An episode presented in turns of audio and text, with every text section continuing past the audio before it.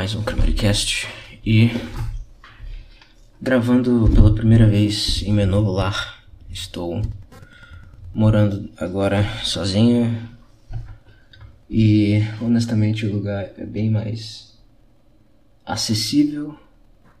A única desvantagem, honestamente, tem por dentro também tem mais coisa, tem mais móveis. Eu tô eu não preciso comprar tanta coisa assim.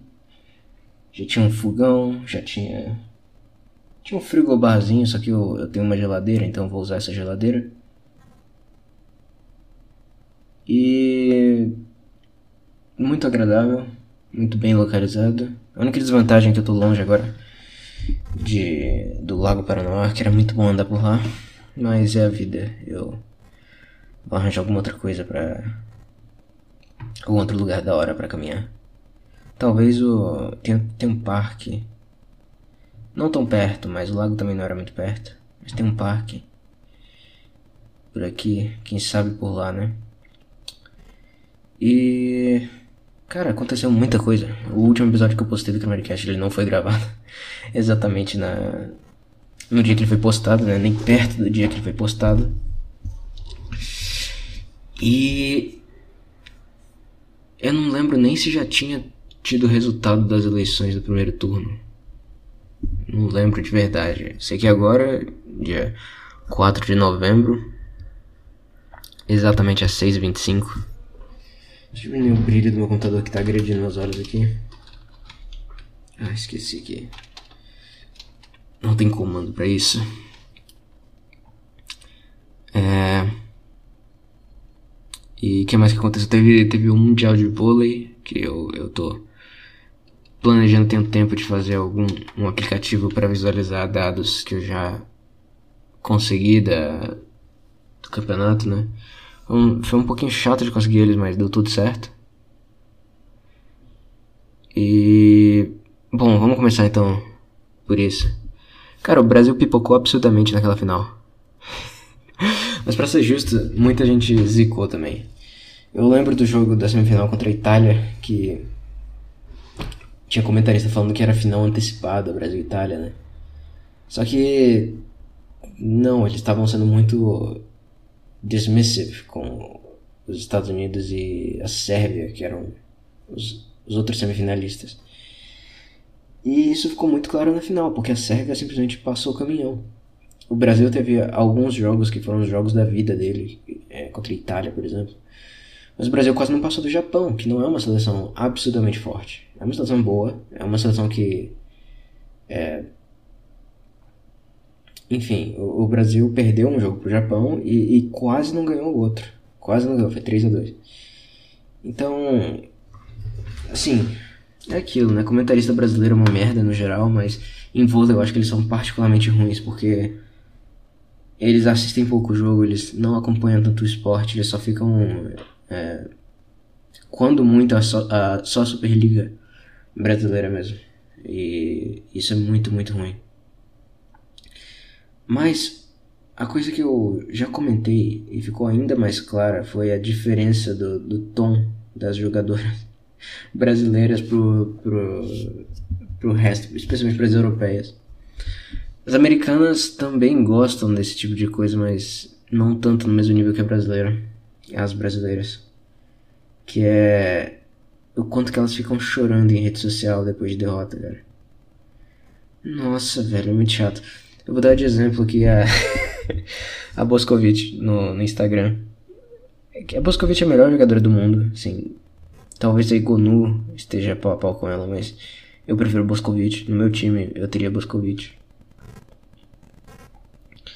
E o Instagram dela é COTI 18. Coti 18.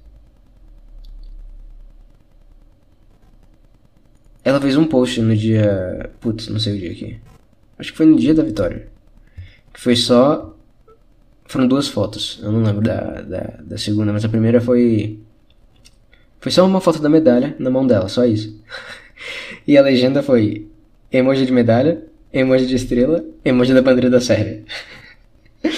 e compara compara agora com a com a Gabriela Guimarães, né, Gabi.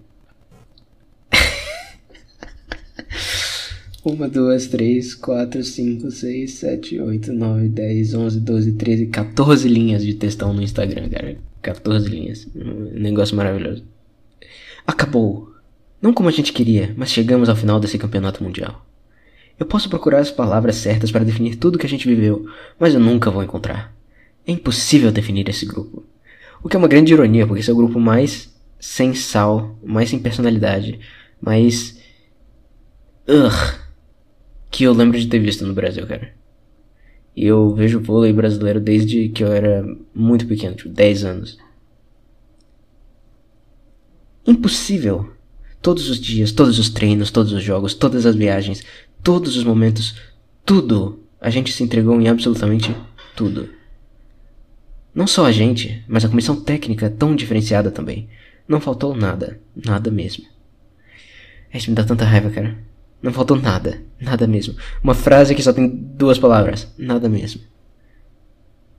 E detalhe, podia ser uma vírgula. Não faltou nada, vírgula. Nada mesmo. Enfim. A gente foi assim, absurdamente unidas até o último momento. Demos tudo o que podíamos. Hoje, a Sérvia foi melhor. Não, a Sérvia é melhor. A Sérvia é melhor que o Brasil. Não conseguimos. Mas aqui dentro, o orgulho que eu estou sentindo é muito grande. Muito mesmo. É de novo, cara. Por que não coloca vírgula muito mesmo? Vai se foder, cara. O que vocês fizeram em quadra foi absurdo. Obrigada por tanto. Obrigada por cada dia que vivemos. Trabalharemos, lutaremos e voltaremos ainda mais fortes ano que vem. Essa prata é gigante. Ela é nossa. É do Brasil. Obrigada, Brasil. Emoji da bandeira do Brasil e outros emojis aí. Um de Brofist, um de é, bíceps e outro da, da medalha de prata.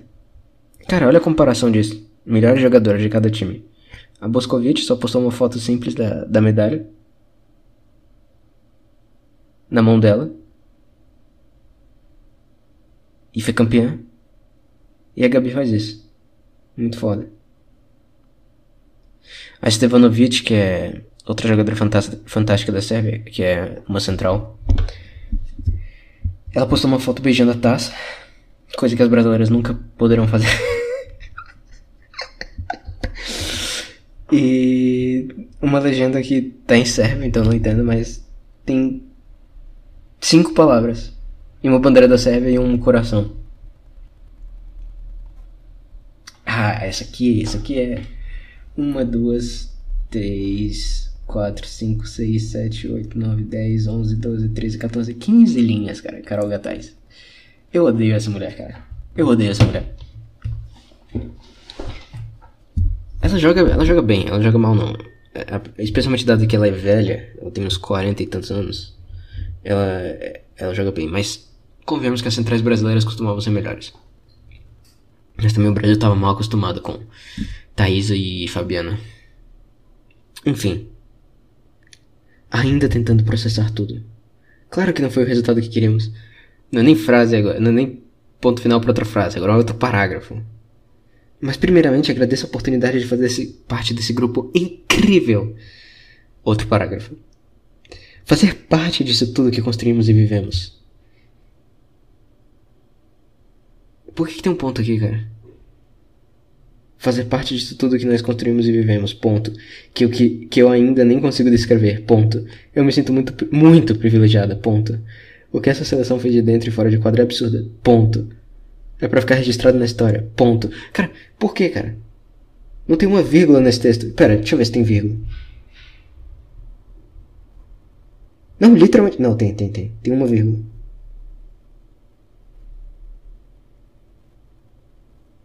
e uma vírgula. Não, tem duas vírgulas e uma vírgula tá errada.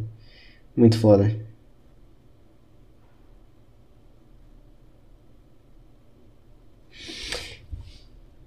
É para ficar registrado na história, ponto.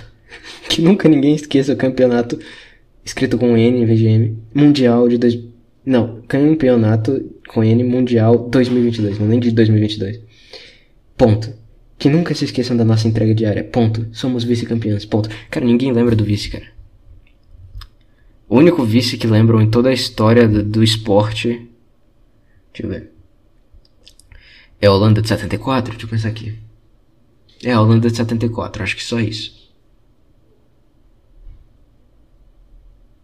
No vôlei, deixa eu ver se teve alguma seleção que foi vice-campeã e ficou marcada. Não ficou marcado assim, mas. É, quando o Brasil perdeu no vôlei masculino para a Rússia em 2012, eu acho que foi bem. Acho que lembram bastante, mas é mais porque a Rússia foi pegando doping, né? E porque o Muzerski jogou pra caralho também. Ficaremos marcadas pela história que escrevemos. Ponto. E parágrafo. Ah, esses últimos pontos, todos tiveram parágrafo, tá? Nossa entrega diária, ponto parágrafo. Somos vice-campeões, ponto parágrafo. Ficaremos marcadas pela história que escrevemos, ponto parágrafo. Eu ainda quero descrever tudo o que vivi esses dias, mas por agora. Que é a vírgula errada. O que tenho a dizer é gratidão com G maiúsculo. Obrigado por tanto apoio, torcida e incentivo. Estávamos longe do nosso país, mas nos sentimos sempre perto. Ponto parágrafo. Tão acolhidas? Exclamação parágrafo. Oh, teve uma mudança aqui. Obrigada, de verdade. Essa conquista é nossa e foi grande. Emoji de reza e emoji de reza também. Aí a é outro, outro print que eu tirei foi da Bielica. Que foi só ela beijando a taça também. E dizendo, we did it, again. E emoji de taça, emoji da bandeira da Sérvia e emoji de coração. Mihailovic, mesma coisa. A Busa. Se eu não me engano, a Busa até namorou o Lucarelli da seleção brasileira. A Busa também postou uma foto beijando a taça. Caralho, caiu meu abafado de ouvido aqui. Ai. E a legenda foi só um emoji de um leão, eu acho. É um leão com três exclamações. É, vai se fuder, cara. Saraloso também. Duas palavras no emoji. A Bierka depois na, na cerimônia de encerramento também postou outra foto. Buta também. Lazovic também. Mas é tudo sem, sem palavra, cara. A imagem fala por si, o ouro fala por si. aí quando a sua medalha não fala nada por si mesma, aí você faz testão. É isso que a seleção brasileira me ensina. Mas se elas ganhassem, tenho certeza que elas também fariam testão. Ah, a, a Ana Carolina, Carol, Carolana, ela, se eu não me engano. Muito bom. Ela também postou um textão isso aqui.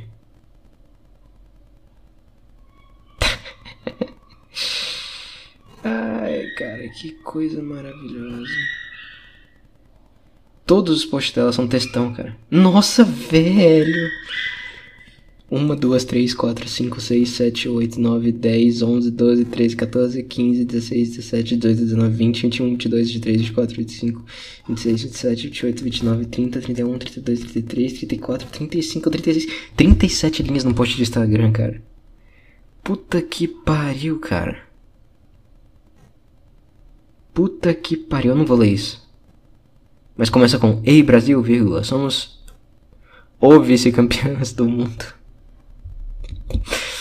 Medalhinha de prata, bandeira do Brasil.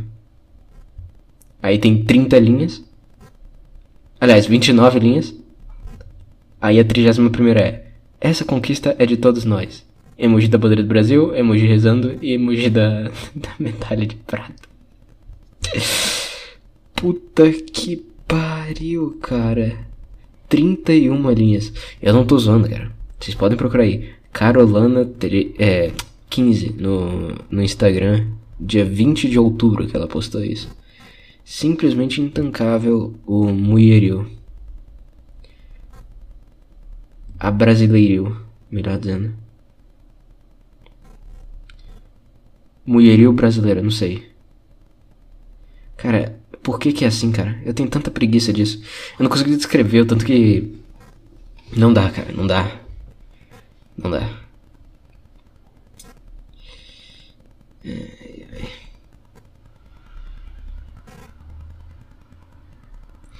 E, bom, agora vou falar vagamente sobre as eleições, meus dois centavos disso tudo. E eu acredito que as eleições de 2022 elas foram é,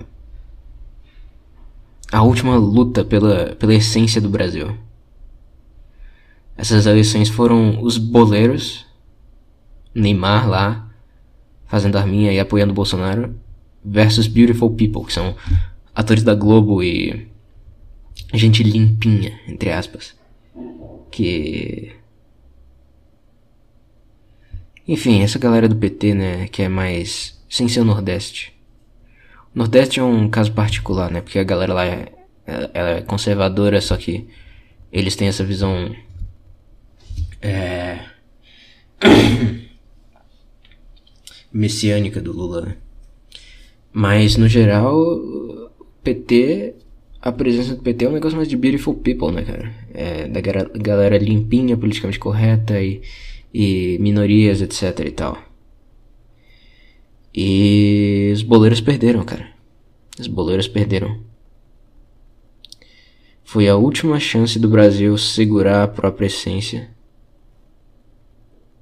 Eu e, e deixaram esvair. Acabou, cara. Simplesmente acabou. Agora a gente vai ter um, um estado de América Latina com mentalidade de Hollywood. É literalmente o pior dos dois mundos, cara. E para mim, particularmente, esse resultado definitivamente não foi bom.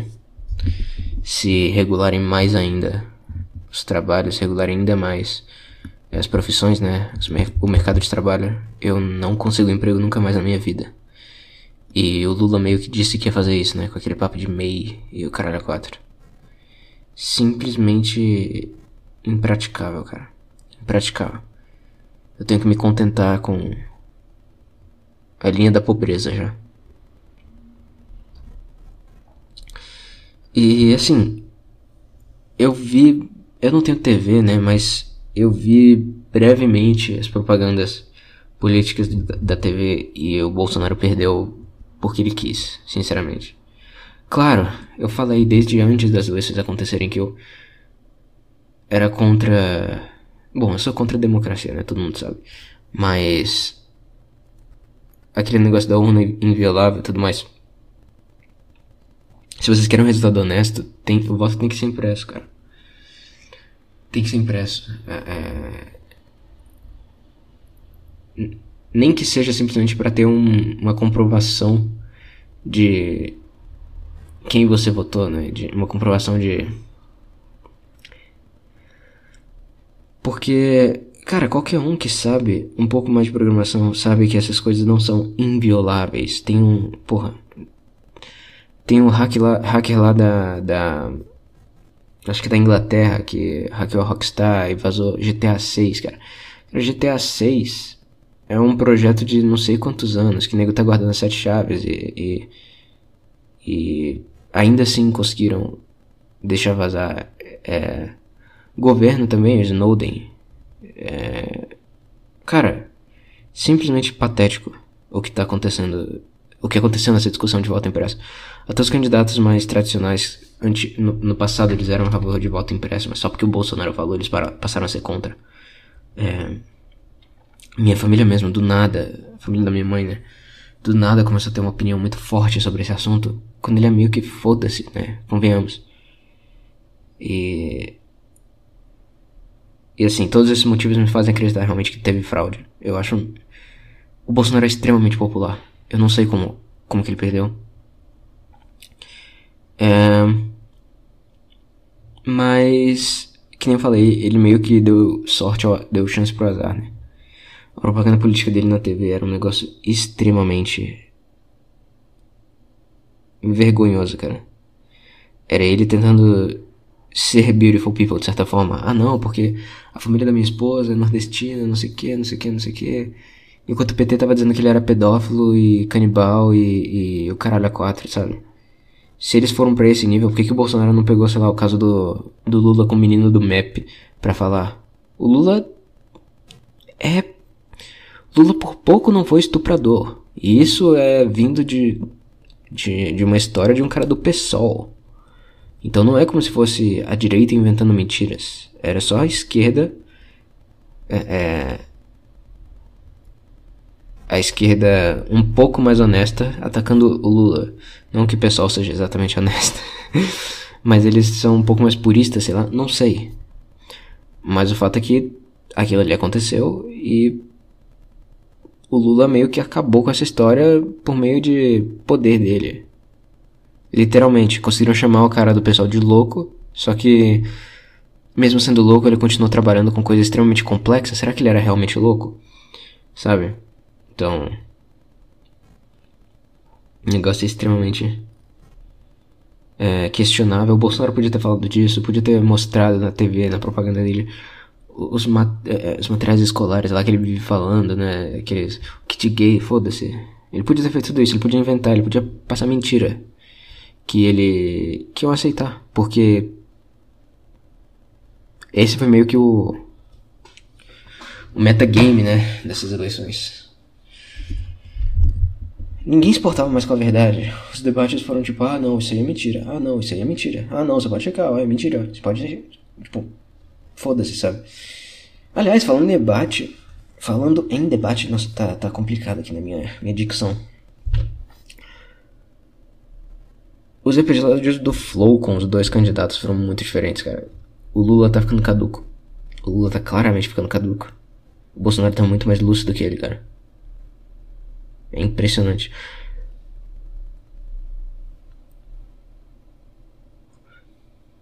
Não, teve um trecho lá. Eu acho, eu é de verdade, eu acho que mandaram o Lula sair mais rápido, porque ele tava se queimando. E, é, tipo, nos primeiros cinco minutos, ele falou um negócio transfóbico. É... E. e... Mas não, o Lula pode, né?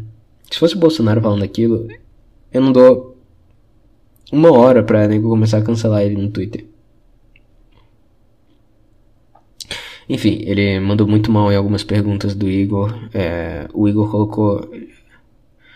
O Igor fugiu um pouco de questões mais morais, né? Tipo, aborto. Mas. Por exemplo, na questão de censura, de censurar a mídia.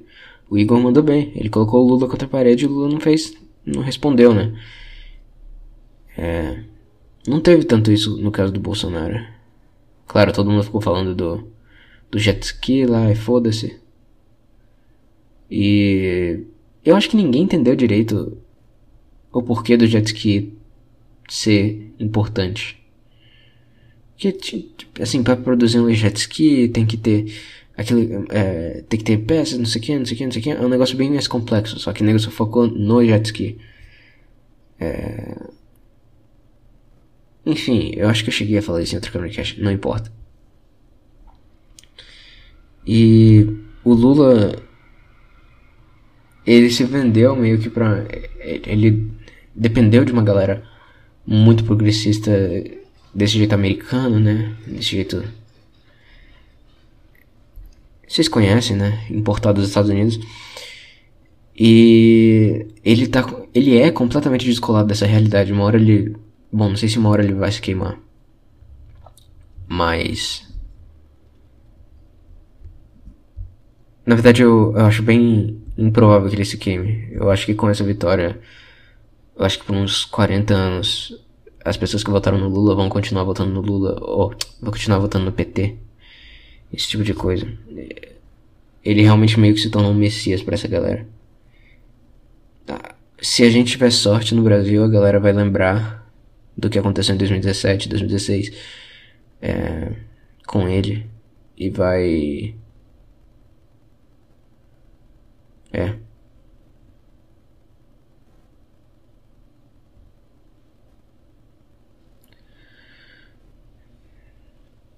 Eu não sei, até porque é Alckmin, que é o vice do Lula, né? Tipo. Ele também é muito ruim, cara. Ele também é muito ruim.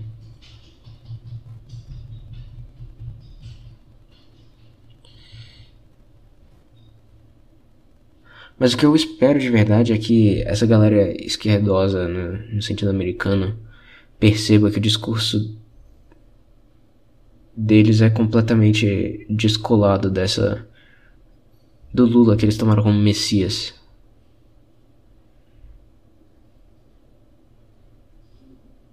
Inclusive falando hum, com os amigos abrildos, eu cheguei na conclusão, bom, não fui só eu, mas eu cheguei também na conclusão de que o mal do mundo, o mal moderno do mundo, surgiu na Alemanha e na França. na França, em parte por causa do pós-modernismo, e na Alemanha por causa da escola de Frankfurt. O pós-modernismo, eu confesso que eu tenho mais simpatia por ele, porque a ideia de você se construir esse negócio meio nietzscheano de criar seus próprios valores, seus próprios tudo mais, é, é que nem eu falei no episódio do Anca Pepe, né, que é, para muita gente a única a única opção que eles têm quando não se tem uma cultura forte para se sustentar. Aí tem o caso de Brasília, né, que é uma cidade morta de 60 anos que tudo aqui é foi construído para anestesiar todo mundo e, e, impedir qualquer coisa orgânica. Então aqui nunca vai ter uma cultura, nunca vai existir uma cultura brasileira. Talvez isso até explique esse, esse negócio meio rebelde existencial que tem tantas bandas daqui, né? De Brasília. Nenhuma muito boa, mas existe. É... Mas assim, não é, é. É uma coisa que tá errada, o pós-modernismo tá errado. Mas eles têm um ponto, sabe? Eles têm um ponto. E a escola de Frankfurt, por outro lado, é muito menos. Dá pra, eu, eu não dou nenhum crédito para eles porque eu acho que é impossível fazer isso. Eles. Cara. O Marcus era literalmente autoritário. Ele queria ter discursos oficiais. É, discurso que eu não falo é narrativas oficiais, né? Que deveriam ser impostas. Ele, ele era contra a liberdade de expressão. Ele achava que algumas ideias tinham que ser censuradas e tudo mais. E a política moderna bebe disso. Assim, bebe. E, sei lá, quando você, quando você pega outras figuras, tipo o Adorno. Cara, o Adorno não servia nem para falar de jazz, cara. Música, ele era musicologista, né? Ele não servia nem para falar de jazz. Imagina falar de política, cara. Imagina falar de política.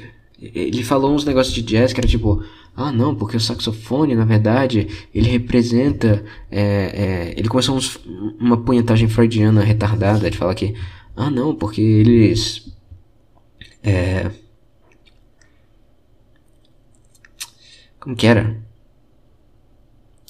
Ele fez uma comparação entre os instrumentos de sopro e o falo masculino e fala que tinha é, uma repressão freudiana que levava eles, levava os músicos de jazz a fazerem blá blá blá blá blá, sabe? Esses papos completamente retardados.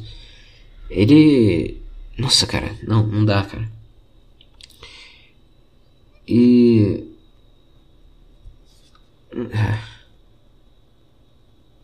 Tudo isso contaminou absurdamente absurdamente a política mundial e o Brasil estava protegido disso, sei lá, até a geração é, X por aí, mas hoje em dia simplesmente não dá. Eu tenho quase certeza que a economia e a política boomer estão no fim, cara. Não tem como, cara. Não tem como. As pessoas, é, é, sei lá, de 50 anos por aí, elas não entendem, elas são incapazes de conceituar o conceito de vida, fora do esquema de. É, desse esquema boomer de universidade, empresa ou concurso, estabilidade e gastar tempo livre em qualquer merda, cara. Esse ciclo de. Ah, universidade, é, concurso ou empresa ou o que for, é, é para procurar estabilidade, para ter um filho no máximo, se você quiser, né? Porque você pode não querer ter filho e, e depois você usa seu tempo livre para seus hobbies e não sei o que. Cara, isso é um horror, cara. Isso é um horror. Não faz o menor sentido. Ó, isso acabou com negócios geracionais, tipo de uma família que. Eu já falei isso com o Red. Talvez. Eu queria ver a opinião dele sobre isso. Talvez eu traga ele pra um Cameracast novo. É. Mas enfim.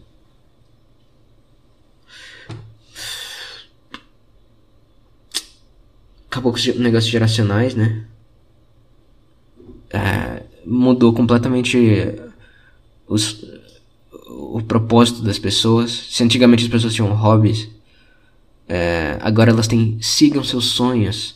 Aí, aí o sonho delas é virar ator global atriz global, virar um negócio completamente jogador de futebol, uns negócios completamente descolados.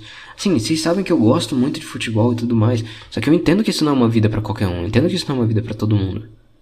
A pessoa tem que ser fanática pelo negócio, a pessoa tem que ser, sabe, ela tem que ser muito específico, tem que ter uma história muito específica. Tem um, um outro caso de um jogador fantástico que não gostava de futebol, de jogar futebol, mas não, não é, não é uma regra, cara, não é uma regra. E ainda que, que fosse, eu não sei se seria saudável. Seria bom pro futebol, né? Então, em nível sociedade seria bom, mas pra pessoa em si, a, a gente tá pensando em termos é, de economia política, né? A economia, como que vai ser pra você? É, isso não vai ser saudável, cara. Até psicologicamente não vai ser saudável. Mas o sonho das pessoas virou um negócio completamente descolado e, e, e eu não sei, cara. Ah, não, porque eu quero morar. É, eu quero viajar pelo mundo, eu quero não sei o que, eu quero. Cara, vai tomar no cu. Vai tomar no cu. Não tem o que falar. A realidade uma hora vai se impor. E vai jogar todas essas ilusões no lixo. eu acho que a gente tá perto dessa época. A gente tá muito perto dessa época.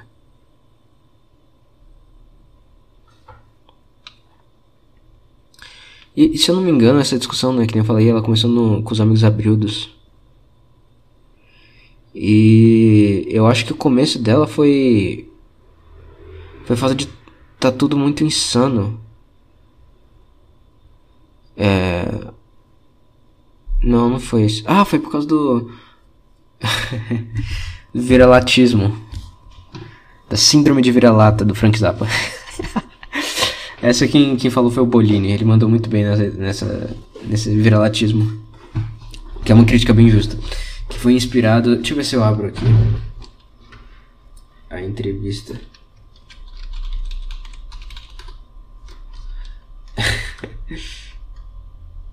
aqui. É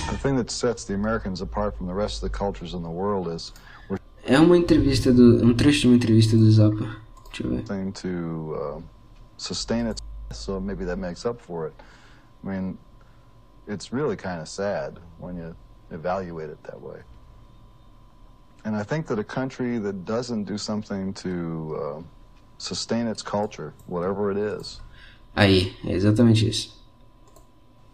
Doesn't invest in it, doesn't keep it happening, isn't proud of it. Maybe they just shouldn't exist. Folk dances, folk songs. Ah, não, é aqui, é aqui, é aqui.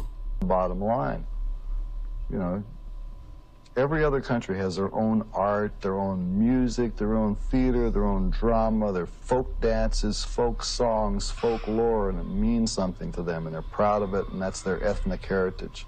We have Levi's, we have designer jeans, we have hamburgers, we have Coca-Cola, we have REO Speedwagon, we have Journey, we have this one, we have that one. And then we go out there and we say, yeah, but we also have neutron bombs and poison gas, so maybe that makes up for it. I mean, it's really kind of sad when you evaluate it that way. And I think that a country that doesn't do something to uh, sustain its culture, whatever it is, doesn't invest in it, doesn't keep it happening, isn't proud of it, maybe they just shouldn't exist because it's the culture and the beautiful things that a society produces. Those are the things that should survive for thousands of years, not the designer genes. E assim, ele tem um ponto muito importante, né? Que o que vai sobreviver não é não é o consume. O para era extremamente contra consumerismo. Consumer. Contra os consumers e tal.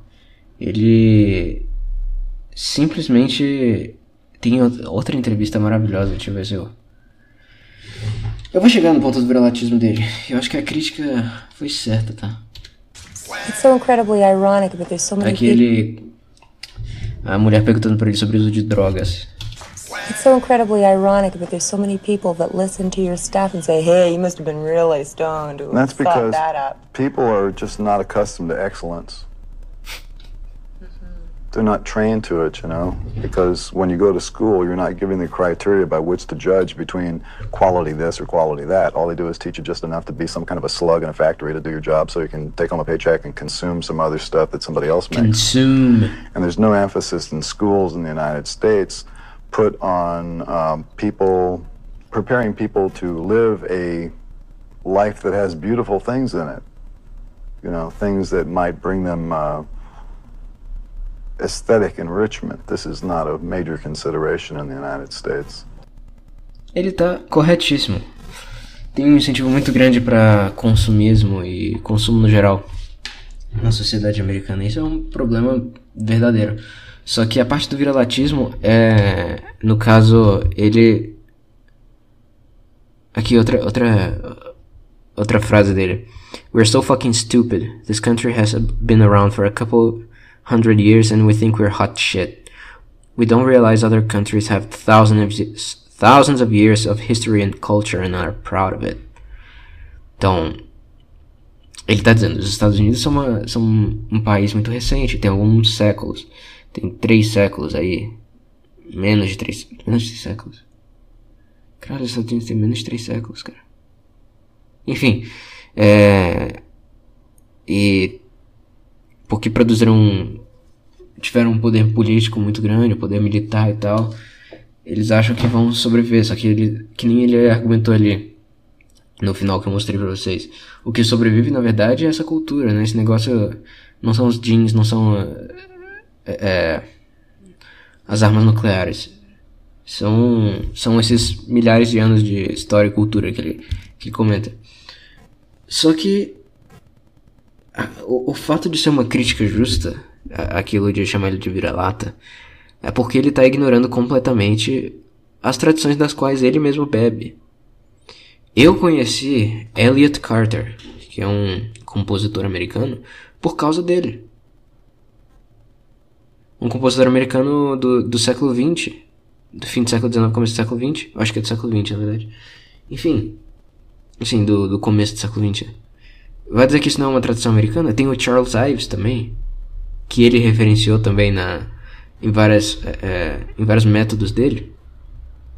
Ele tem um álbum inteiro que foi inspirado numa ideia que foi do, do Charles Ives, só que é aplicada para outro contexto, que é o Ruben, Cruising with Ruben and the Jets. Então, vai dizer que isso na é cultura americana? E mais, e a, a música folk que ele falou na entrevista, a tradição folklore de, de, de danças e tal, é, vai dizer que o blues não é exatamente isso? O blues que ele pegou tanto, é, ele referenciou tanto, que fez o doo-wop, que ele colocou em outras outras músicas, outras peças dele. Então ele está sendo muito crítico a uma coisa específica dos Estados Unidos. E eu concordo com essa coisa específica, com, a crítica se for essa coisa específica. Mas se for a cultura em geral, eu já acho que ele está errado. E eu acho que essa, esse amargor dele tem a ver com a posição cultural que pessoas que nem ele e o Bifart tinham é... Tinham, né? A posição cultural deles. Que. Eles eram um negócio mais de vanguarda. Isso quem, quem me fez perceber foi o Bolini também. Isso é uma coisa tradicionalmente europeia. A, a, a, a tradição americana de composição ignorava completamente os Estados Unidos. Oh, ignorava completamente a Europa. E. É, enquanto isso, os compositores que Zappa mais admirava, o Varese da França, o Webern da Alemanha, Stravinsky da Rússia, todos europeus. É, o Beefheart também foi. Ele foi influenciado mais por música americana mesmo. Só que esse negócio mais avant-garde é uma, é uma coisa mais valorizada na Europa mesmo. É, eles não. Ao mesmo tempo que eles não pertencem exatamente à cultura de vanguarda europeia, porque eles não eles não estão fazendo música é, erudita enfim, eles não estão fazendo música dando continuidade à segunda escola de Viena, alguma coisa do tipo. Porque eles estão em um negócio muito americano, né? Então eles estão num meio termo muito uncanny valley entre uma cultura americana tradicional, eh, blues e tal, e essa cultura europeia mais de vanguarda. Eles não pertencem exatamente a nenhuma tradição. E isso talvez até explique o fato da Magic Band, é, do Captain Beefheart, né? Ele morreu, mas a Magic Band ainda existe. Eles têm mais sucesso na Europa do que nos Estados Unidos. Eles... O europeu tem mais... Ele percebe esse negócio mais de vanguarda e... E capitalismo, Não sei, não sei se é essa palavra. E eu percebi nessa nessa discussão inteira que a minha admiração pelo Bob Dylan e pelo Zappa é, ela exemplifica muito bem dois lados muito diferentes da cultura americana. O Dylan tem um lado mais edificante, mais construtivo, mais é, eu vou dar eu, eu vou pegar a cultura tradicional, eu vou pegar a tradição e construir algo novo em cima dela. O Zappa não, ele, ele, ele constrói em cima das coisas mais decadentes, mas É,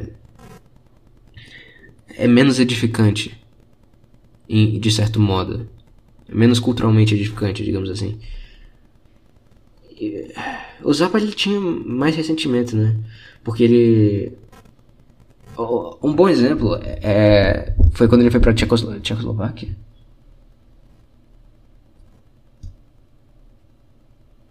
Qual foi o país, cara? Que ele foi. Puta merda, qual que. Acho que foi a Tchecoslováquia mesmo. Enfim. Ele falou lá uma vez que em 25 anos de carreira ele nunca foi recebido em aeroportos lá nos Estados Unidos, mas na Tchecoslováquia ele foi recebido por um aeroporto inteiro, sabe? É, então isso faz ele, ele olhar para os Estados Unidos e pensar, pô, eles não, não apoiam minha minha obra? Será que é porque eu não estou falando de jeans? Eu não estou vendendo jeans, eu não estou eu não estou incentivando consumir, consumismo. É, é... Mas que nem eu falei, né? Ele era muito influenciado por figuras europeias, então faz sentido ele ser mais reconhecido na Europa. O Zappa é, é engraçado, né? O Zappa ele era mais revolucionário apesar de ser politicamente conservador, ele era muito mais revolucionário artisticamente. O Dylan. Aliás, ele era conservador de uma maneira bem americana, de maneira bem founding fathers. Ele, ele se baseava muito nessa, nesse espírito americano. O Dylan, ele. Ele era mais conservador que o Zappa artisticamente. E. Ele também é conservador político. Ele me parece ser um conservador político, mas.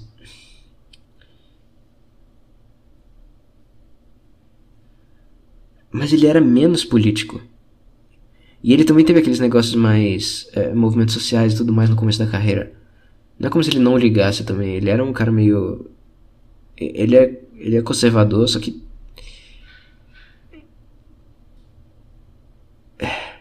É difícil de, de simplificar isso que eu tô falando.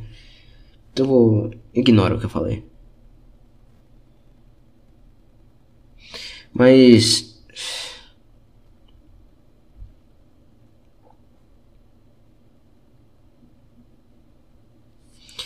O que tem de comum nos dois é a admiração pelo blues, né? Mas eles foram por caminhos completamente diferentes. E eu não acho que nenhum deles está exatamente errado nem exatamente certo.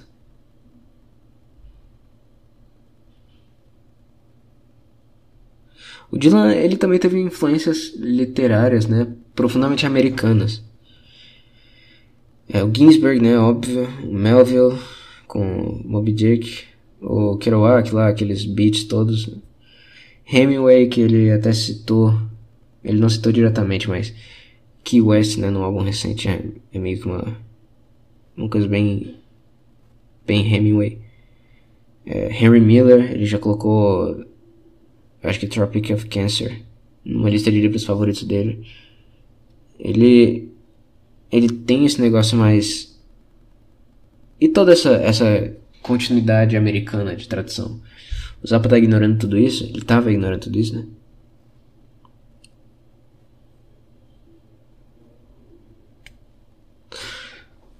E não sei, cara, falando no Dylan, eu eu ouvi bastante Dylan nesses tempos. O que era algo que tinha muito, muito tempo que não acontecia. E eu acho que foi. Foi principalmente por causa de uma música que foi It's Alright Ma, I'm Only Bleeding, de 1965. Eu pensei nela no contexto da minha mãe. que minha mãe é completamente rato do PT, sabe? Completamente rato do PT.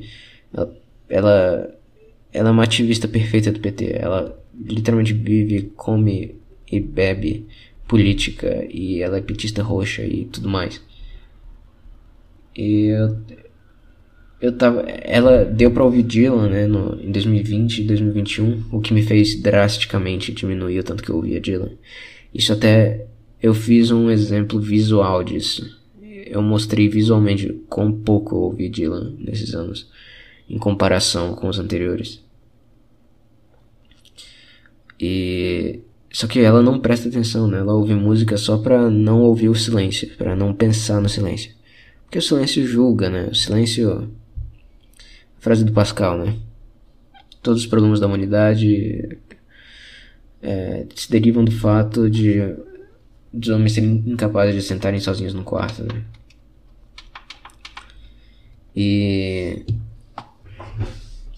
Tem outras frases também. Deus procura o silêncio, o diabo procura o barulho. É, que é de algum papa, se não me engano. É... A do T.S. Eliot também. As pessoas procuram distração para se distrair não, as pessoas estão distraídas por distrações de distração. Isso que é a vida da pessoa moderna. E é assim que a minha mãe é. A música para ela é só mais uma distração.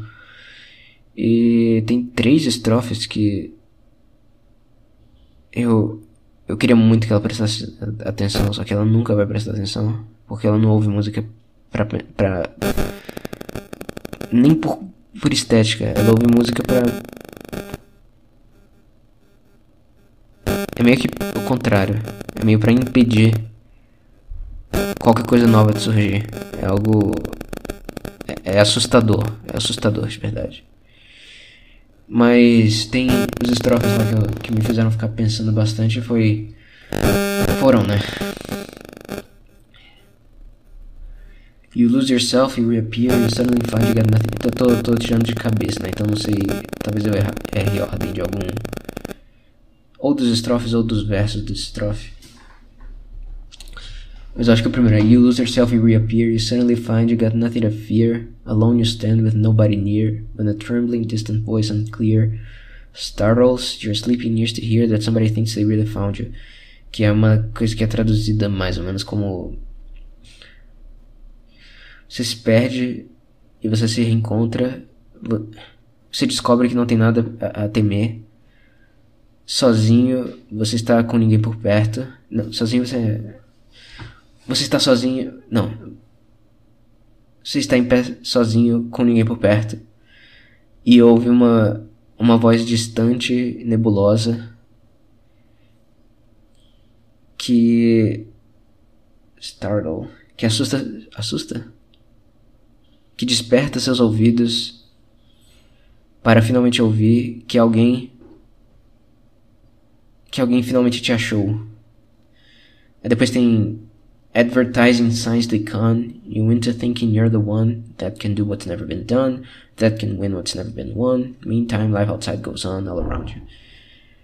Esse, esse aqui é maravilhoso, acho que se aplica perfeitamente a boa parte da minha família. Né? Propagandas te enganam a pensar que você é, é o cara que vai conseguir fazer o que nunca foi feito que vai conseguir ganhar o que nunca foi ganho. Enquanto isso, a vida lá fora. A vida. A vida segue lá fora, alguma coisa assim. E depois é. a question in your nerves is lit, yet you know there is no answer fit. To satisfy, ensure you not to quit, to keep it in your mind and not forget that it is not he or she or them or it that you belong to. Uma pergunta em seus nervos é acesa e você sabe que não existe resposta a se encaixar que satisfaça e garanta que você não desista. É, que mantenha na sua mente para que você não esqueça que não é a ele ou a ela ou a eles ou a aquilo que você pertence. Ou seja, você, você meio que. Você evita essa resposta, você, você, porque ela não é encontrável, né? O negócio existencial do Dylan nessa época era uma coisa maravilhosa. Esses três estrofes são absolutamente existencialistas. Porque ele tá falando que não tem uma resposta para isso não tem uma resposta. Só que então você, por causa disso, você acredita que seja mais fácil você pertencer a ele ou a ela ou a eles ou a, ou a aquilo. He or she or them or it. Então você se torna um, um boneco de, de alguma coisa maior do que você. Você não se torna o protagonista da sua própria vida, entende? Você vira só um coadjuvante na vida de alguém. O que é uma tragédia, né? Se não me engano, Jung tinha alguma fala assim: se você não for protagonista da sua própria vida, você é. Você é um personagem descartável na vida de outro. Alguma coisa assim, não me lembro. E essa música, cara, eu ouvi tanto Bringing It All Back, Bringing It All Back Home, que é o álbum dela, quando eu voltei a ouvir Dylan, cara, porque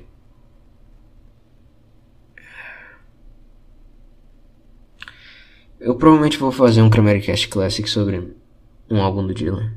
Eu provavelmente vou fazer. E eu, lá eu vou falar mais sobre isso. Mas.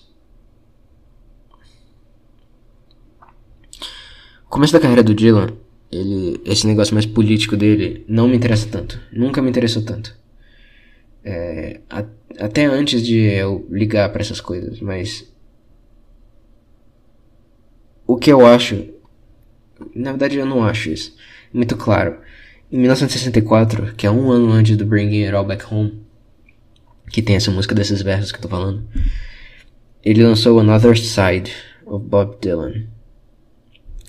Esse álbum, ele rompeu com esses movimentos sociais e tudo mais. Ele tem uma música que exemplifica isso maravilhosamente, que é My Back Pages. e My Back Pages ele fala abertamente que a é, tem um, um, um verso que é Equality, I spoke the word as if a wedding vow. Eh, eh, eu, eu acreditei em. Ah, but I was so much older than. I'm younger than that now. Tipo, eu era, eu era muito velho, agora eu sou mais jovem do que isso. Eu era muito. Eh, é, na idealista a palavra. Eu não tava vivendo o meu tempo, alguma coisa nesse sentido. Eu tava. Eu não tava vivendo minha própria vida mas agora eu tô. E quando ele não estava vivendo a própria vida, ele repetia a palavra igual, é, igualdade, como se fosse um, um voto de, de casamento. Então, nesse álbum, ele meio que quebra os grilhões dele com esses movimentos sociais. E, e essa música é, é linda, cara. É linda essa música. É... My Back Pages, no caso. É, é um exemplo perfeito dele finalmente se tornando se tornando quem ele quem ele era, sabe?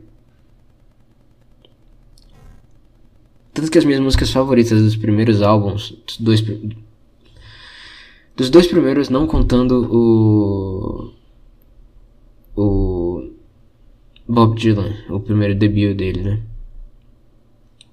Então eu falo do Free Willing e falo do The Times They Are Changing esses dois álbuns, minhas músicas favoritas dele são as músicas não políticas, são as músicas que menos interessavam os fãs dele, inclusive.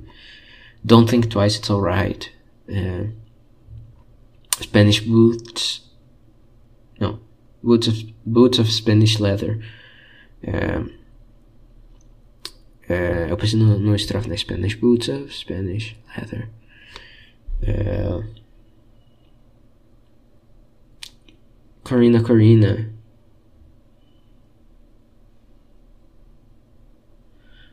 Enfim. Claro, não tem como não gostar de Hard Rain, to Gonna Fall ou de. É... Aliás, das músicas de protesto dele, uma que é extremamente subestimada porque ela nunca foi para nenhum álbum, mas até os fãs acabam meio que deixando de lado é Let Me Die on My Footsteps, que eu acho que seria essa ideia de você Let Me Die on My Footsteps, ou seja, me deixa morrer com os meus próprios passos. É, assim, me dê a liberdade para poder tomar decisões ruins, me dê a liberdade para eu poder escolher como que eu vou morrer, decisões boas, decisões ruins, me dê, me dê essa liberdade para para isso é uma eu acho que seria essa música é melhor do que The Times They Are Changing e do que Blowing in the Wind. É isso que eu quero dizer. Ela me pega muito mais do que essas duas. Acho que Blowing in the Wind pega mais pela no geral as pessoas pela simplicidade e The Times They Are Changing é, eu não entendo tanto por que que pega as pessoas, para ser sincero. Mas é uma boa música. Mas Let Me Die on My Footsteps é, é maravilhosa. Ela tem até um pouquinho desse. Esse proto-existencialismo ainda. Não é nada que nem My Back Pages, não é nada tão é, maluco como It's Alright Mom, the Bleeding, ou Gates of Eden, ou outras músicas desse, desse período. Mas ela tem essa semente. E o Dylan, ele. Ele corrigiu esse, esse sentimento de throneness, de estar jogado à existência. Ele corrigiu foi com o primeiro casamento dele, porque o, o álbum dele pós-casamento, que foi o Blonde on Blonde, de 66, é, é um álbum que não tem mais traço nenhum desse. Tem muito surrealismo, é verdade, é surrealismo que já existia nos álbuns anteriores, de 65, mas não tem mais esse desespero existencial. E eu acho que é porque ele se casou, né? Ele conseguiu. Ele montou uma família e tudo mais. E eu acho que Blonde on Blonde provavelmente a é obra-prima dele. É, é, foi maturado, assim, foi. É a versão mais madura desse, desse, dessa primeira parte da carreira dele foi uma. Os primeiros anos do Dylan são uma maturação atrás de maturação. Eu acho que o menos maduro ali é o The Times They Are Changing, que é o segundo álbum. Mas o resto é uma trajetória assim, clara. De, de dele ficando mais maduro. Blunt and Blunt eu diria que é até um álbum de amor, de certa forma. Tem a música de amor mais bonita que eu conheço, que é Sad Eyed Lady of the Lowlands. Tem. Enfim, é uma coisa impressionante, cara. O Blonde on Blonde é um dos grandes. É, grandes marcos, assim. Da música. Em todo, todo o século XX. Primeiro álbum duplo da, da história. Empatado, mais ou menos. Tecnicamente empatado com o Freak Out do, da banda dos Apples Mothers. E mas assim. Eu nem lembro porque que eu comecei a falar do Dylan, mas. Esse sentimento existencial era muito forte mesmo. E eu acho que qualquer um que prestar atenção, eu queria que minha mãe prestasse, prestasse atenção, é, consegue se identificar com essas coisas.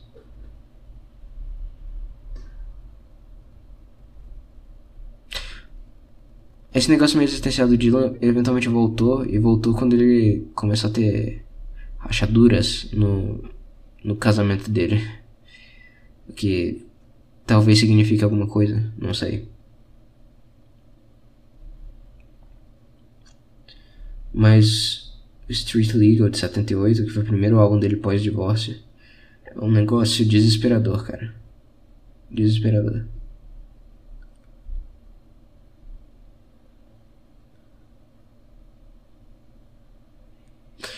Falando em divórcio, vou, vou encerrar o assunto Dylan por aqui. Falando em divórcio, lembrei do Kanye. Kanye falando sobre a Kim Kardashian. Cara, o Kanye tá completamente, né? O que me deixa puto nessa história do Kanye não é, não é o Kanye em si. Ai, mas ele tá falando coisa antissemita. Ah, não tá, vocês estão forçando muita barra, cara. Ele, primeiro, ele se considera judeu. E eu acho que ele tem um argumento ok para isso que é as 12 tribos e etc, etc. Fazem parte das 12 tribos e tal. Segundo, ele disse que ele estaria disposto a pedir desculpa para a comunidade judaica se ouvissem as reclamações que ele tinha a fazer. Ou seja, ele tá meio que negociando. Vocês me ofenderam de uma forma, eu vou ofender vocês de volta. Se vocês se vocês. É, qual o nome? Se vocês corrigirem isso, corrigirem esse problema, eu vou. Eu, eu peço desculpas para vocês. Mas vocês têm que fazer alguma coisa. Eu não vou pedir desculpa de graça. E. Isso para mim é perfeitamente razoável. Porque senão é, seria só ele se submetendo à indústria da música. E a indústria da música, ela é ela é bem judaica. Assim, vocês sabem que eu gosto muito de judeu. O Bob Dylan é a maior inspiração que eu tenho na minha vida, judeu. Mas assim, é fato. E eu tenho até histórico disso. Na verdade, ó, os judeus foram quem permitiram os negros a fazerem música. A gente deve muito do blues aos judeus. Porque os, os judeus foram quem, se dependesse dos brancos, os negros nunca iam gravar nada que eles faziam. Mais do que isso, é, os judeus também, eles foram muito responsáveis pela, pelo swing dos anos 30 ali. Muita coisa do jazz vem de judeus. Negros e judeus carregaram a cultura do século XX, cara. Carregaram. E eu falo isso com zero ironia. Zero ironia. Não tem o country também, né? Aí é, é outro problema. Country é branco mesmo. Mas o blues, o blues e, e o jazz e todas as a influência deles para mim foi maior do que country. Acho que não, é nem para mim, isso não tem dúvida.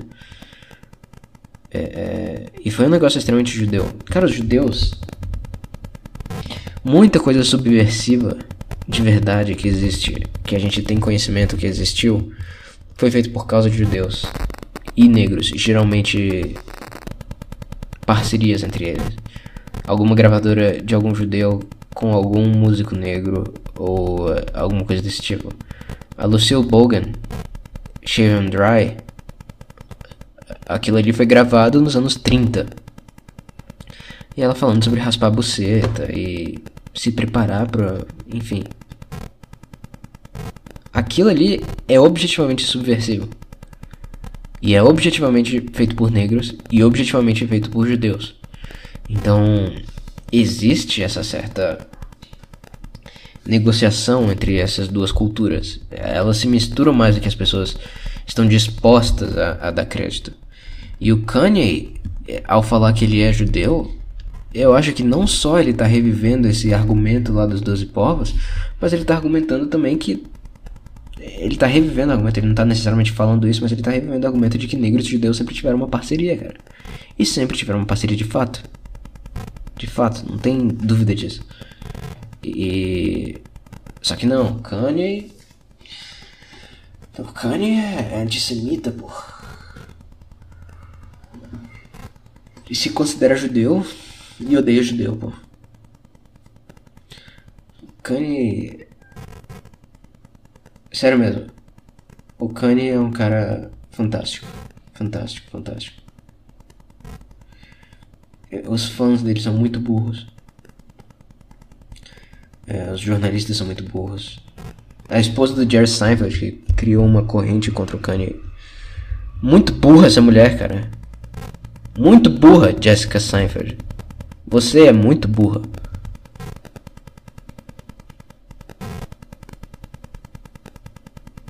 Ah, cara, eu Né?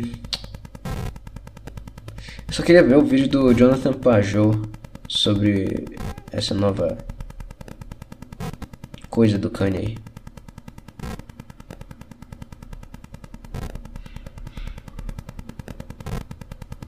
Mas ele colocou o vídeo no, no Patreon só. Eu não vou pagar só pra ver isso.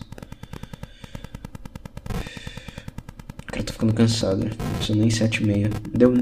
Nossa, Deu uma hora de programa só. Eu achei que ia dar muito mais. Melhor, achei que já tinha dado muito mais. Pra ver como eu tô cansado.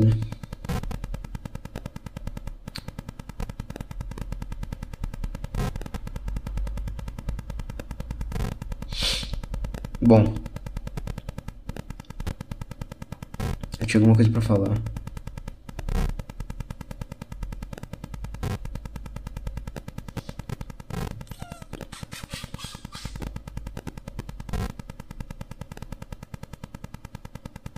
que eu tinha pra falar, cara? Uh... Preciso conversei com alguém sobre. Bandeira do Botafogo. Ah, é, eu vou comprar uma bandeira do Botafogo, cara. Vou colocar na minha janela. Ou não sei, talvez eu coloque como um enfeite aqui. Não sei ainda, vou decidir. Mas porra. Muito foda, uma bandeira do Botafogo, né, cara?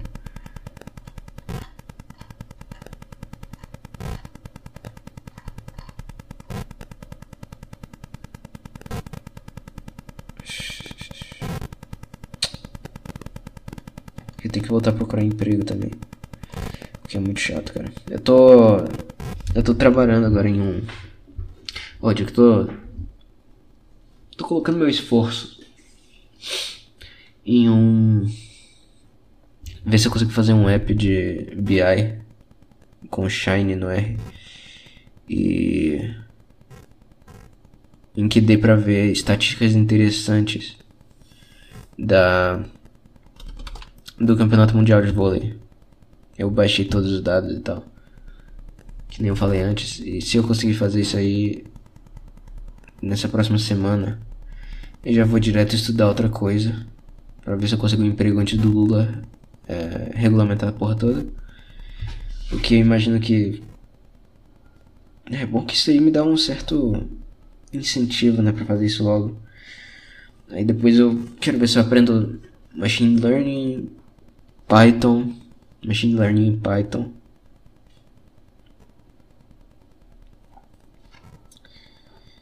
Cara, eu queria.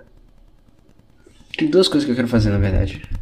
Eu queria muito, assim, não vou, obviamente, eu não vou atrás unicamente de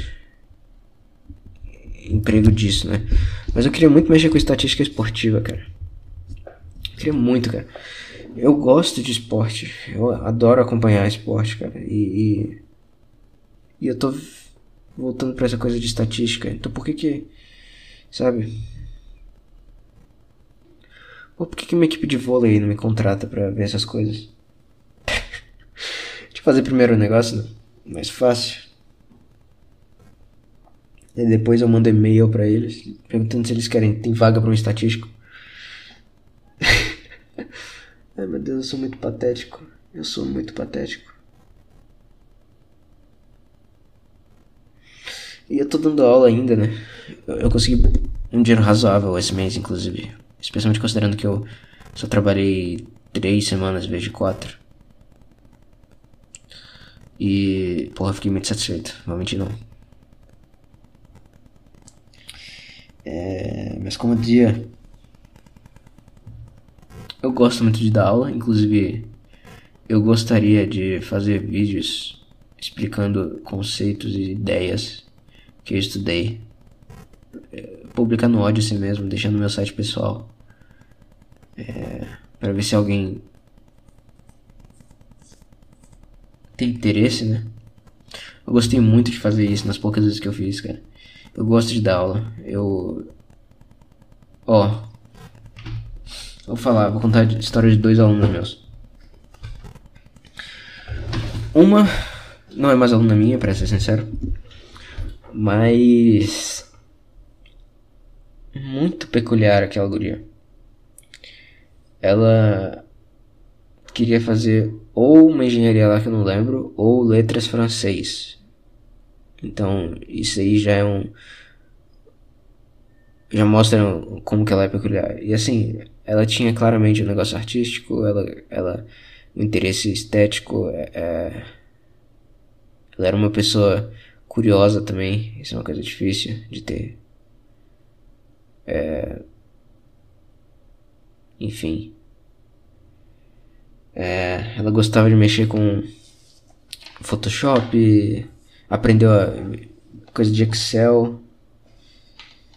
Ela era go-getter, sabe? E isso eu acho muito interessante, eu não tive nada disso. Nada disso foi incentivado para mim no, no ensino médio. E ela. Eu vi que ela valorizava essas coisas. E assim, na casa dela, eu acho que eu cheguei a comentar no, no Cameracast, mas na casa dela era cheio de quadros de coisas antigas, tinha um tinha um, uma foto do bairro de Botafogo, por exemplo. Tinha é, umas fotos em preto e branco de não sei, não sei onde. Tinha uma pintura de uma tia dela, uns negócios muito interessantes. Eu ficava olhando assim, hum, legal, muito legal. E outro exemplo é de um moleque que eu tô dando aula, para quem eu tô dando aula esses tempos. Inclusive a mãe dele sempre arranja horários terríveis.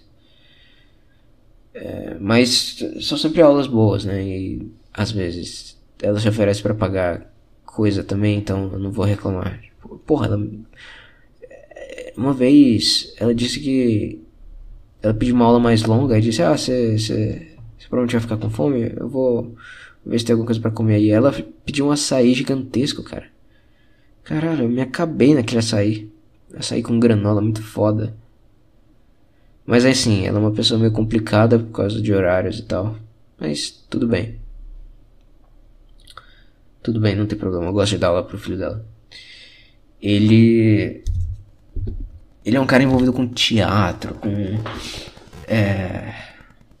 Fazer uns negócios para vender, umas. Uns os negócios de escola que eu nunca tive, nem fazia ideia que existia e. Às vezes foi só a minha educação que foi mal feita, né? Essas escolas que só. Que literalmente só. só focam em vestibular e tal. Eu não aprendi nada de programação, não aprendi nada de Excel, que nem a menina lá. Eu não, não aprendi porra nenhuma de nada. Eu aprendi a fazer questão de vestibular só. E mesmo assim, nem tive tanto esforço para isso, porque eu, eu, eu, sempre fui bem nesse tipo de coisa. Mas teatro, por exemplo. Assim, aí o pai dele. O pai dele falando de anarcocapitalismo comigo. Isso aconteceu. Bizarro. Cara, eu, eu cheguei a comentar isso no último episódio. Não é possível, cara. Se eu não comentei isso. Porra, eu vou comentar de novo, foda-se. Só. Não, não comentei. O último episódio foi. Foi o Sísifo no Beach Park. Cara. Cara, simplesmente. Simplesmente insano. Mas teve uma aula lá que. O moleque ficou meio cansado, ele já tinha tido muita aula, ele achou melhor parar e tal. Aí o pai dele me chamou pra conversar. Tipo, eu achei que ele queria falar sobre o filho, mas ele até falou brevemente. Mas ele foi puxar assunto. Ele falou do meu bigode, né? Que agora eu tô com bigode do, do Frank Zappa. Ele também tava com bigode. Ele disse, pô, inspirei em você. Aí eu, pô, eu ri, né? Aí depois disse, pô, eu me inspirei em um músico que eu gosto muito e tal e tal. Ele, ah, músico? Eu toco não sei o que, você toca algum instrumento? Aí, ah, eu toquei teclado por muito tempo, eu tenho três flautas, quatro flautas na verdade, tenho gaita e tenho um sax um, sax alto que me, me intimida muito. Aí ele, pô, sax, eu gosto muito de sax alto, sax alto é aquele que não sei o que, não sei o que, não sei o que. Aí eu, ah, sax alto é aquele lá do Dave Brubeck. Eu mostrei pra ele o Dave Brubeck. Ele, ah, sim, eu tava pensando no soprano. Eu não gosto muito de soprano não, porque não sei o que, não sei o que, não sei o que. Aí eu, pô, cara, quer que eu te mostre sax soprano muito foda? Eu mostrei pra ele o John Coltrane. Em My Favorite Things. Eu mostrei pra ele especialmente aquele solo ali por volta dos 9 minutos. Na verdade a música inteira tem muitos solos. Mas tem um trecho ali, acho que é 9 e pouco e não sei. Que o Coltrane faz um negócio absurdo com aquele sax soprano. Eu não sei como que ele fez aquilo. Eu não vou nem assobiar aqui porque eu não vou conseguir nem assobiando. E ele conseguiu fazer com o sax soprano. Aí ele, pô, muito bom isso aí, pô, muito bom, muito fino, não sei o que. É... Aí eu fui comentando de como os artistas naquela época eram muito peculiares e tal, eu falei... Ah, então, pois é, eu não falei que meu, meu bigode foi inspirado um cara que eu admiro muito, então. Ele era um compositor e... e, e hum, é, fundador de uma banda de rock extremamente, né, que era o Frank Zappa. Ele, ah, não, pô, conheço, tá ligado? Não sei o que, não sei o que. É, só que eu falei pra ele de como o Zappa era um cara completamente fora do normal em termos de música, né? Que ele tinha interesse em, em coisa sem público nenhum, que era erudita, contemporânea, é, esse negócio que eu falei antes lá de vanguarda. E como que ele era, é, no caso, é essa a palavra. Mas ele era muito.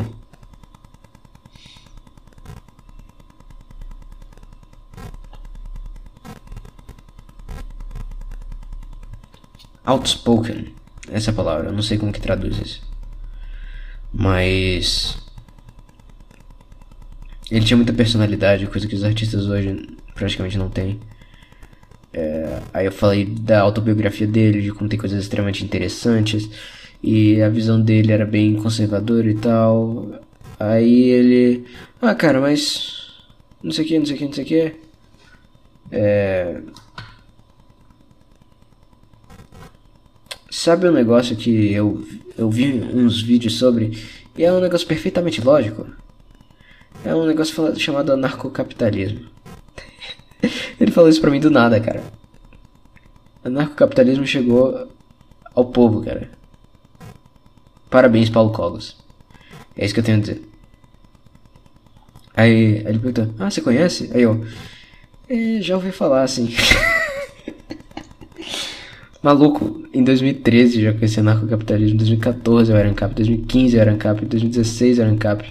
Eu parei de ligar pra política e hoje eu ainda tenho muitos valores dessa época, mas eu não me chamo de ANCAP.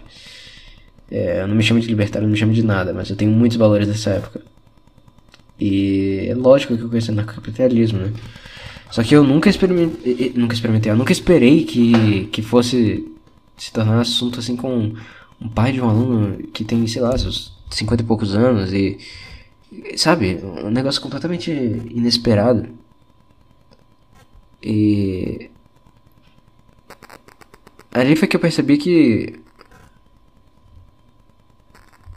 o o aluno em questão ele tem dificuldades na escola porque a escola é a escola. E ele tem esse lado mais é, artístico, expressivo e tal.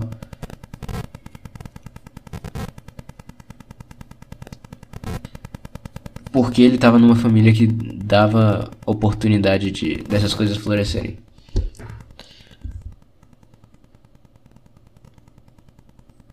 O pai dele até falou que. Na verdade, o filho me mostrou, né? Um vídeo que ele tinha participado de um evento lá e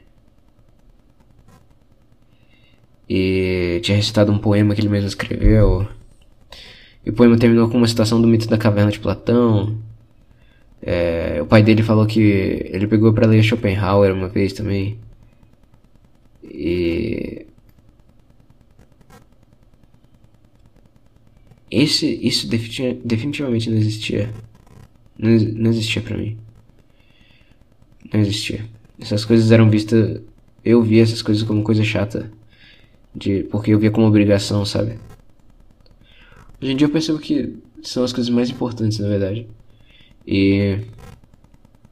Da aula é, é, tem me feito ver muita coisa. Muita, muita coisa interessante, assim. E eu quero continuar mexendo com isso. Eu gosto da parte de estatística, eu gosto da parte de dados. Eu gosto muito da engenharia, mas. Nem que seja em paralelo, eu gostaria de, de alguma forma, seguir dando aula. Então, penso em montar essas aulas aí com PowerPointzinho em LaTeX, é, talvez uma facecam simples. E. gravar vídeos mesmo. Foda-se. Gosto muito disso, cara. Gosto muito disso. É muito bom ver quando um aluno gosta de, dessa aula, resultado dessa aula, ah, ou ele vê, ele enxerga alguma coisa nova. É muito bom, cara. Tutoria é o jeito certo de ensinar, essa é a verdade. Porque é muito mais. Tem um aspecto mais escola de pensamento que eu não sei explicar, mas você passa também parte dos seus valores, eu acho isso importante não é valor massificado e fácil de ser corrompido que nem é com escola.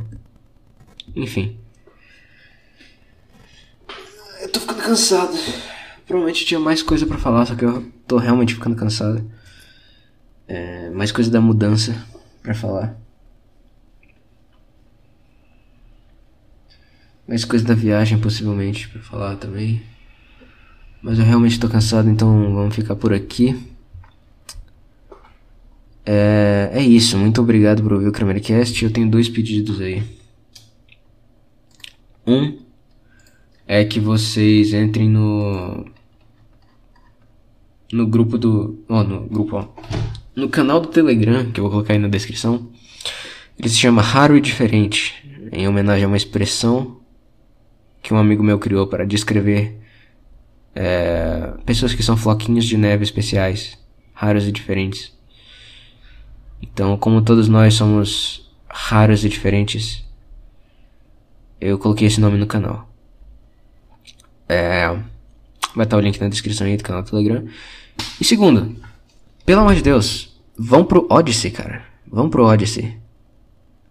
Eu não gosto que usem o Spotify. Tem aplicativo do Odyssey. Você pode baixar um, um navegador que toque. que deixe coisa no fundo. Não, nem isso. O Odyssey mesmo tem um. Se você usar o Brave, você pode criar um aplicativozinho que abre a página do Odyssey a partir do Brave. Aí você usa o Brave e o Odyssey ao mesmo tempo. Você pode ouvir enquanto está fazendo outras coisas. Cara, o Odyssey. Eu perdi muita visualização no Odyssey, eu acho que foi porque eu fiquei parado aí um, um mês mais ou menos, né? Mas eu ganhei muito pouco nos últimos episódios e eu gosto muito da plataforma e eu acho que vocês deveriam gostar também porque ela é muito boa.